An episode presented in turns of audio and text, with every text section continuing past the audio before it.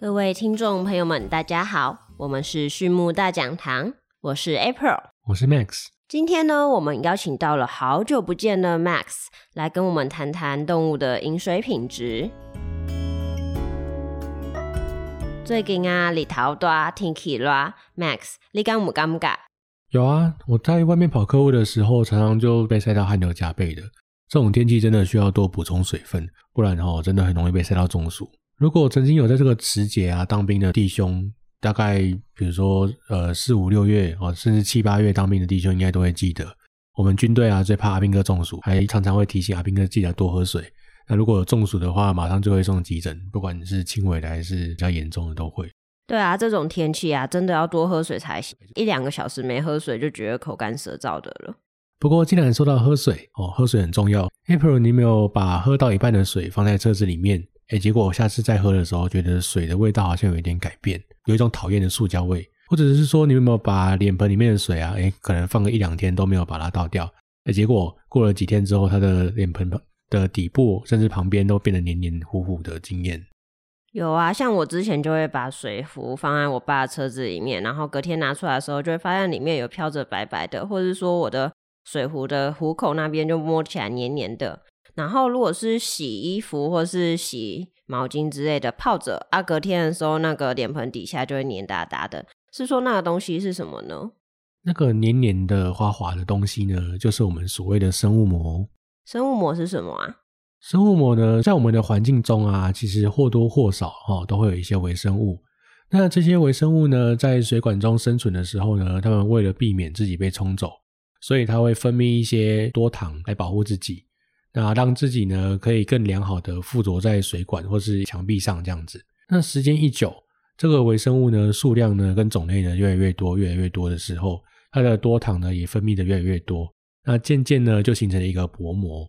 那这就是我们所谓的生物膜。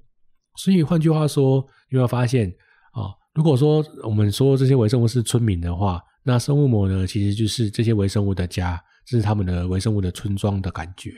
那既然生物膜是微生物的村庄，他们肯定有比较喜欢的环境。那他们在这种环境下肯定会活得比较开心哦，可能滋长的会比较快。那什么样的环境是生物膜喜欢的环境呢？比如说温度比较高的地方，哦，养分充足的水体，这些都是生物膜比较喜欢的环境。那比如说，如果说今天哦你在养动物的时候，有在水里面去加维生素、矿物质或是其他营养品，比如说氨基酸啊、益生菌啊、哦葡萄糖啊之类的营养品给动物喝的时候。这些呢都会去促成生物膜的滋长，因为这些食物呢都是微生物的最爱啊。可是这样子，我本来是为了动物好，那我加下去了，反而造成生物膜的滋长，这样要怎么办？所以如果说我今天现场，我现在饮水设备长出了生物膜，或是水的饮水品质过差，会对家禽或是家畜造成什么样的影响呢？其实动物就跟我们人类一样，你可以想想看，如果说你今天喝了不干净的水。那会不会容易拉肚子呢？当然会啊，没错。所以那很明显嘛，动物如果今天喝了水呢，是充满微生物的，那是不是也很容易造成个肠道健康的问题？那如果说肠道健康的问题，那就可大可小了。像我们在不舒服的时候啊，免疫力就会比较差。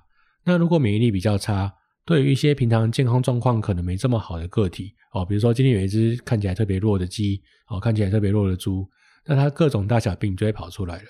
那所以说，其实我们在讨论生物膜的时候，我们尤其讨厌大肠杆菌的滋生，因为呢，大肠杆菌呢比较容易导致动物的下痢，就是造成动物落晒。那其他的微生物呢，也容易导致动物的易感性增加。那除此之外，其实生物膜还有一个令人很讨厌的特性，那就是呢，它会随着时间慢慢的剥落。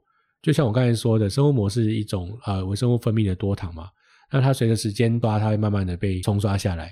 那剥落的生物膜。其实就是微生物本身之外，还有很多微生物所分泌的，比如说这些多糖或是一些毒素等等。那这些呢，都会去造成动物生产的损失。所以说，一般来说，我们认为微生物的标准呢是每毫升的水要小于一百个微生物。但是如果你今天水体已经产生生物膜了，那通常呢都会超过一万以上，甚至呢呃超过一百万的都有。那这种时候呢，就会造成动物不小的紧迫。所以说，为了避免动物喝到的水质太差。去定时检测水质品质是非常重要的。那这样的话，有建议说多久要测一次，或是什么时间点会比较适合做水质的检测吗？当然有。其实水质的检测呢，也不需要太过的频繁去做。但是呢，如果说你有在定时清理水线的话，那通常水线都不会太脏。但是有一种情况需要特别注意，那就是天气巨变的时候。因为其实我们饲养动物呢，大部分的水源都是来自于地下水。那地下水呢，就会跟天气有很大的挂钩。为什么这么说？比如说，如果说你今天很久没有下雨了，或是突然间来个台风哦，有下好大雨，这样的情况下，大量的雨水冲到地下水里面，或者是说很久没下雨了，地下水很干涸，那或者是说有一个大地震的时候，去改变了一些啊在地下的一些径流，这些都可能会导致地下水的水质变差。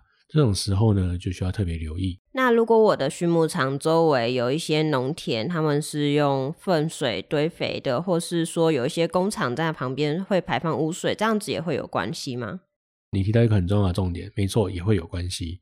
那这个部分呢，就跟我们地震造成的影响是类似的。为什么说地震会造成影响？因为有时候，比如说我们牧场旁边有一些居家，有一些住宅，那通常他们下面都有一个化粪池。那盖好很久之后，比如说来一个地震，那化粪池可能有些裂开，有一些破损，那这些粪便啊、排泄物啊，就有可能会渗漏到环境中，那就会造成地下水的品质变差。那你刚才说的施肥，你刚才说的使用这些，比如说重金属啊，或者是农药啊之类的，它在水体里面确实都有可能被动物喝到。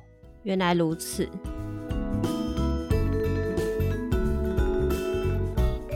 那一般送检的时候啊，我们要怎么来进行检测啊？一般来说，我们对水质的要求呢，就包含了硬度哦，也就是水里面的矿物质的含量有多寡，还有呢 pH 值哦，总微生物素、大肠杆菌等等，这些都是我们比较在乎的指标。那另外有一些是比较可能会造成动物中毒的现象，也需要特别的留意哦，比如说水里面的亚硝酸盐、硝酸盐、硫化物啊、霉菌毒素等等这些物质。那总而言之呢，我们在检验我们的饮水是否合格的时候，啊，这上面这些项目有没有超标的时候，水里送检呢就会去检查上述这些项目有没有超标。那如果有超标，哦，那我们就要赶快呢去针对呃这个超标的项目去做一个处理。等等，Max，我想请问，如果我们今天的这一些项目超标，像是说呃硬度啊，或是它的 pH 值等等的这些项目超标的话，分别上来说会有哪一些的影响啊？微生物超标的部分呢，其实我们上面已经有提过了嘛，主要是针对动物的肠胃道还有动物的健康会去造成一定的影响。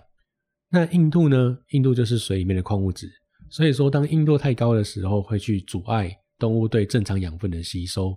那除此之外，硬度很高的水呢，也会去提高水的 pH 值。那比较高的 pH 值呢，其实是微生物比较喜欢的环境，所以呢，也会使水中的微生物呢比较容易滋长。那这样的话，如果我今天没有空，或是没有配合检查单位的话，那我要怎么来自己判断呢？那我们会建议说，你还是可以去找一个可以信任的检验单位去做检验。哦，如果说你有疑虑的话呢，也可以跟我们联系讨论。那我们也有相关的检验设备。那如果说你一定要在现场端做检查，然后或者是说你不方便跟我们联系，那没关系，你可以试着去买一些 pH 值试纸来试试看，了解一下你们家的水 pH 值大概是多少。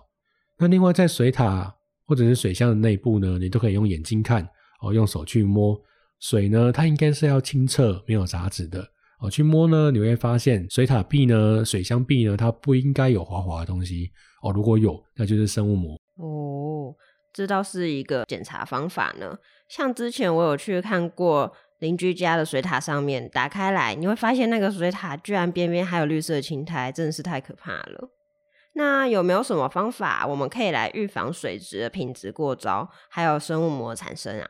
这个问题很简单，它可以透过物理或是化学的方式去做处理。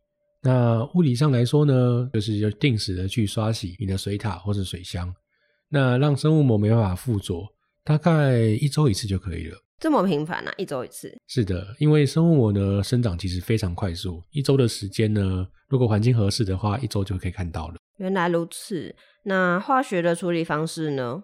那就更简单了，你可以直接在水里面呢添加水质改良剂就可以了。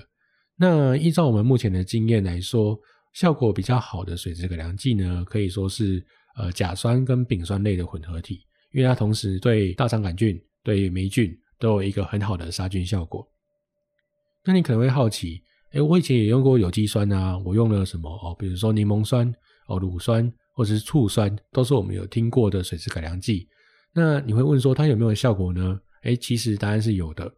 但是呢，这些比如说柠檬酸、醋酸、乳酸，或者是这个盐湖索酸等等其他的有机酸种种类呢，它的使用量会非常的高。比如说一吨水可能要十到二十公斤以上哦，它才会比较有明显的杀菌效果。那跟甲酸或丙酸比起来，甲酸、丙酸可能只要一两公斤就有很好的杀菌效果，比起来的话呢是比较浪费的。那使用水质改良剂的另一个好处是，只要定期的去做添加。诶，生物膜就会消失，它并不需要大量的人力呢去刷洗水塔或水箱，所以是其实是比较省人工的一个方式。了解，谢谢 Max 的分享。